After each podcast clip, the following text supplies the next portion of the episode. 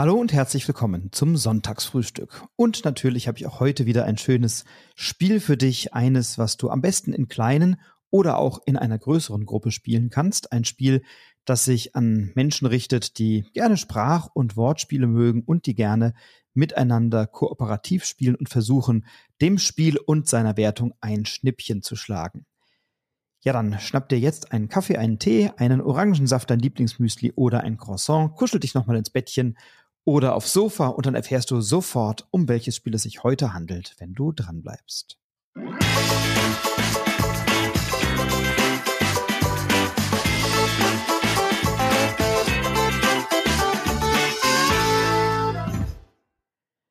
Das Spiel, was ich dir heute mitgebracht habe, ist tatsächlich auf Deutsch jetzt relativ neu erschienen. Es ist das zweite Spiel in einer Reihe eines Verlags, der recht jung ist, nämlich von Captain Games. Captain Games wurde gegründet von Cédric Coumont, der auch ein, ja, der Co-Founder, der Mitgründer ist von Repos Production. Das Spiel kennt man möglicherweise von Spielen wie So Clever oder Just One. Das sind klassische Spiele von Repos Production.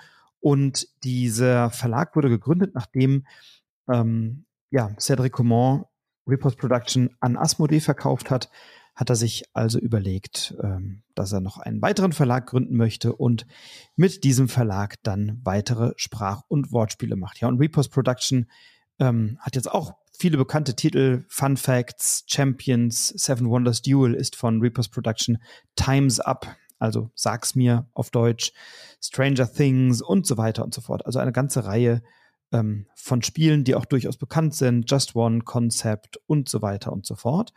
Und das sind oftmals Spiele, die, also nicht ausschließlich, aber Repos ist doch durchaus auch bekannt für so Sprach- und Wortspiele und natürlich auch für Spiele, wo man mit kleinen Stiften etwas auf eine Plastiktafel schreibt, also wie zum Beispiel bei Just One oder so Clever oder bei Fun Facts, dann ist das ja der Fall. Und mittlerweile ist Captain Games als weiteres Projekt von Cedric Coumont, ich will nicht sagen etabliert, aber doch durchaus schon ein Verlag, bei dem man mal ein Auge drauf wirft. Ähm, da ist bisher erschienen Path of Civilization, 13 Words und Sides. Und über letzteres möchte ich gerne sprechen. Sides ist ja sozusagen der, will nicht sagen der Nachfolger, aber ein weiterer Teil in so einer Wortspiel- und Wortfindungsreihe. Und äh, dieses Spiel möchte ich doch äh, gerne vorstellen, weil es mir große, große Freude macht. Und ich bin ja immer wieder überrascht, tatsächlich, wie diese ganzen Wortassoziationsspiele noch gestaltet werden können und was es da noch für Iterationen gibt. Ähm, das habe ich ja hier schon oft gesagt. Und dieses Genre ist irgendwie nicht tot zu kriegen. Und das ist manchmal auch echt gut so. Und zum Beispiel im Fall von Sides ist das wirklich richtig gut, dass es da noch weitere Ideen gab. Sides ist ein Spiel, das du, ich sag mal, als Kompromiss auch zu zweit spielen kannst, bis neun Spielende. Mein Vorschlag ist zu viert oder fünft, vielleicht zu sechst, aber ähm, ich habe es auch in größeren Gruppen gespielt, dann wartet man doch relativ lange, bis man drankommt, beziehungsweise man ist nicht so oft dran, erkläre ich gleich, wie das funktioniert. Und ähm, deswegen ist so eine mittlere Größenordnung, vier, fünf Leute ganz gut. Aber hey, wenn es dann mal mehr Leute sind, kann man bei Sides ganz wunderbar auch noch mit einsteigen und auch in einer größeren Gruppe eben bis neun Menschen das spielen. Bei Sides gibt es einen kleineren Stapel von, ich, ja, 22, 23, weiß es gar nicht, 27, irgend sowas, also einige Buchstabenkarten und auf diesen Buchstabenkarten ist entweder ein Buchstabe aufgedruckt, also ein S oder ein N oder irgend sowas. Oder es gibt auch äh, Buchstabenkarten, auf denen sind verschiedene Buchstaben aufgedruckt und vielleicht zwei oder drei oder vier verschiedene. Und die werden dann in einer Reihe ausgelegt, sieben Stück, glaube ich, an der Zahl oder ja, fünf oder sieben oder so, ich weiß gar nicht genau. Ich glaube, sieben sind es. Mann, hätte ich jetzt mal nachgucken können.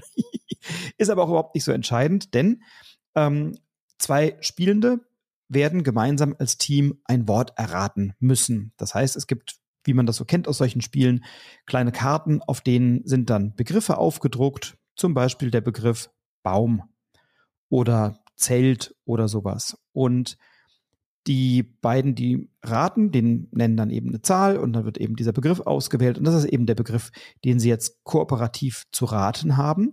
Und alle anderen in der Runde dürfen Hinweise geben. Der Hinweis muss aber mit einem Buchstaben anfangen, der entweder ganz rechts oder ganz links außen in der Auslage liegt. Deswegen Sides, also an der Seite liegt, rechts oder links.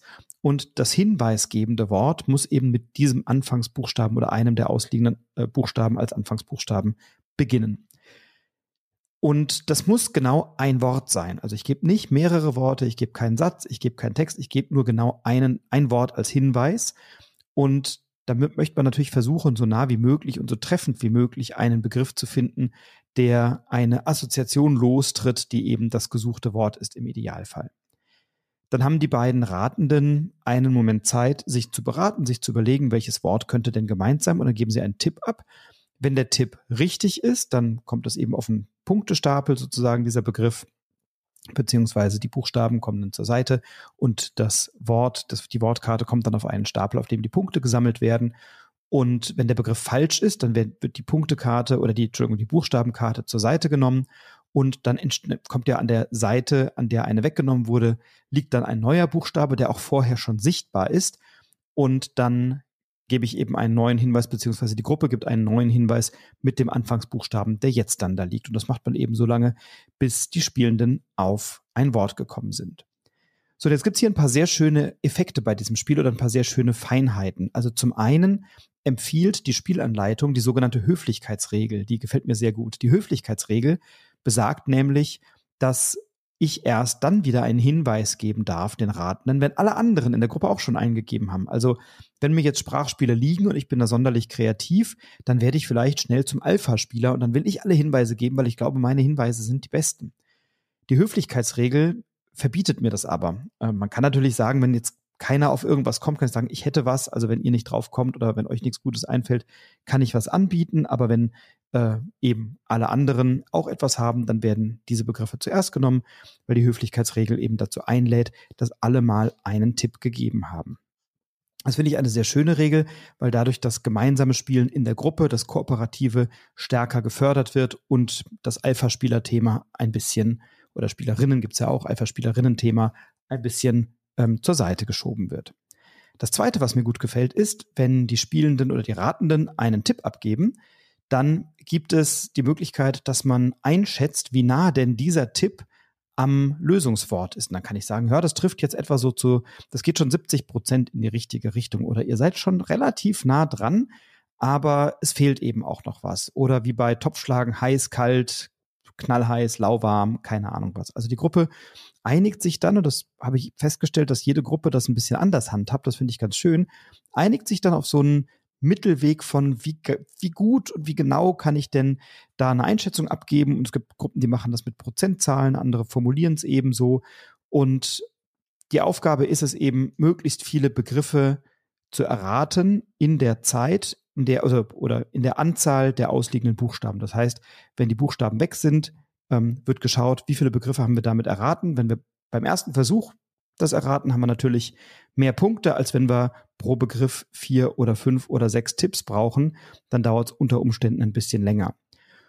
Und in der Anleitung liegt da natürlich eine ähm, Punktewertung dabei, die dann dir hinterher wieder sagt, wie gut du das eigentlich gemacht hast. Und die ist schon knackig. Also man muss schon einiges an Begriffen erraten haben, um da auf eine vernünftige Punktzahl zu kommen. Es macht aber auch tatsächlich Spaß. Es ist in 20 Minuten, vielleicht 30 Minuten gut gespielt in einer kleinen Runde und man möchte es sofort nochmal spielen. Also in fast allen Gruppen, in denen ich das gespielt habe, sagten alle, oh, das ist ja klasse, das machen wir direkt nochmal.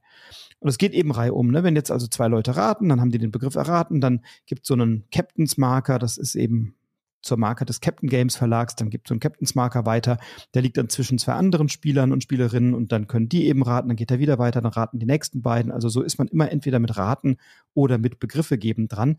Und das ist auch der Grund, warum ich sage, naja, mit neun Leuten äh, da dauert es natürlich sehr lange, bis du mit Raten dran bist. Und wenn du diese Höflichkeitsregel ernst nimmst, kannst du ja eigentlich nur bei jedem siebten Begriff oder bei jedem fünften Begriff irgendwie mal einen Tipp mit abgeben. Das heißt, da ist dann so die Downtime relativ hoch. Es ist trotzdem unterhaltsam, dazu zu gucken und zuzuhören und ein bisschen mitzuringen. Packen sie es, packen sie es nicht und so. Das ist natürlich interessant auch als Gruppe.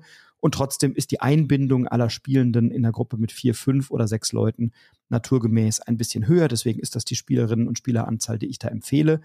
Ähm, und ich finde Sides wirklich extrem gut gelungen.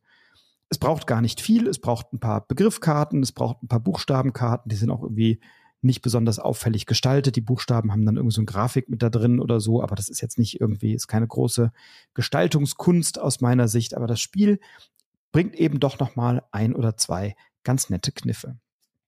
Und was mir auch gut gefällt, es gibt auf diesen Karten unterschiedliche Symbole, äh, die man dann einschätzen, äh, sozusagen kann man die Gruppe einschätzen und kann man, dann kann man diese Symbole nennen, die eine unterschiedliche Schwierigkeit implizieren. Also wenn zum Beispiel Kinder mit am Tisch sitzen oder ähm, wenn ja jüngere Mitspielende am Tisch sitzen, dann sind besonders komplexe Worte, komplizierte Worte, schwierige Worte, unbekanntere Worte oder so, die werden dann nicht gewählt, sondern kann ich sagen, ich nehme irgendwie das Dreieck und das ist dann ein ähm, besonders gut zu verwendender Tipp für diese Zielgruppe. Das ist auch etwas, was dieses Spiel zugänglich macht für unterschiedliche Erfahrungsstufen, unterschiedliche Altersgruppen, unterschiedliche Schwierigkeitsstufen. Und deswegen finde ich Sides wirklich ein sehr, sehr gelungenes Sprach- und Wortratespiel und Wortassoziationsspiel, das bei mir gerade sehr oft auf den Tisch kommt in vielen Gruppen. Und ich hatte bisher tatsächlich noch keine einzige Gruppe, und ich habe es jetzt wirklich schon oft gespielt, wirklich noch keine einzige Gruppe, die sagten, boah, nee, ist irgendwie doof, kann ich nichts mit anfangen. Und ich hatte es sowohl in, ich sag mal, eher Einsteigergruppen von Leuten, die eben weniger Spielerfahrung haben, die hatten da Freude dran, weil es ganz schnell erklärt ist. Ähm, ich hatte es auch schon in so sehr viel und Expertenspielergruppen mit am Tisch. Die hatten da auch viel Freude dran. Das ist ein perfekter Absacker gewesen nach so einem langen Spielerabend.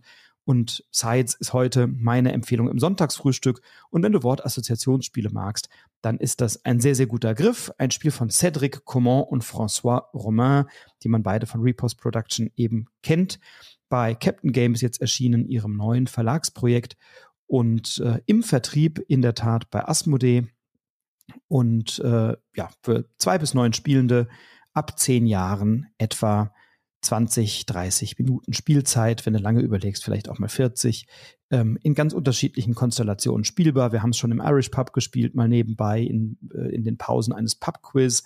Wir haben es schon als Absacker gespielt in so einer Einsteiger-Familienrunde. Also wunderbares Spiel, was ich dir sehr gerne heute im Sonntagsfrühstück empfehle. Ich freue mich sehr, wenn du es mal ausprobierst. Vielleicht spielen wir es ja auch mal. In Essen wird es mit Sicherheit verfügbar sein. Ich freue mich jetzt auf die Messe. Äh, es wird vor der Messe noch eine Episode erscheinen mit den Titeln, auf die Stefan und ich uns besonders freuen. Da kannst du dich also auch drauf freuen. Diese Folge erscheint noch. Jetzt wünsche ich dir aber erstmal einen fantastischen Sonntag. Genieß ihn, Bleib gesund, bleib inspiriert, inspiriere andere. Viel Spaß beim Spielen. Alles Liebe. Bis bald. Dein Frederik.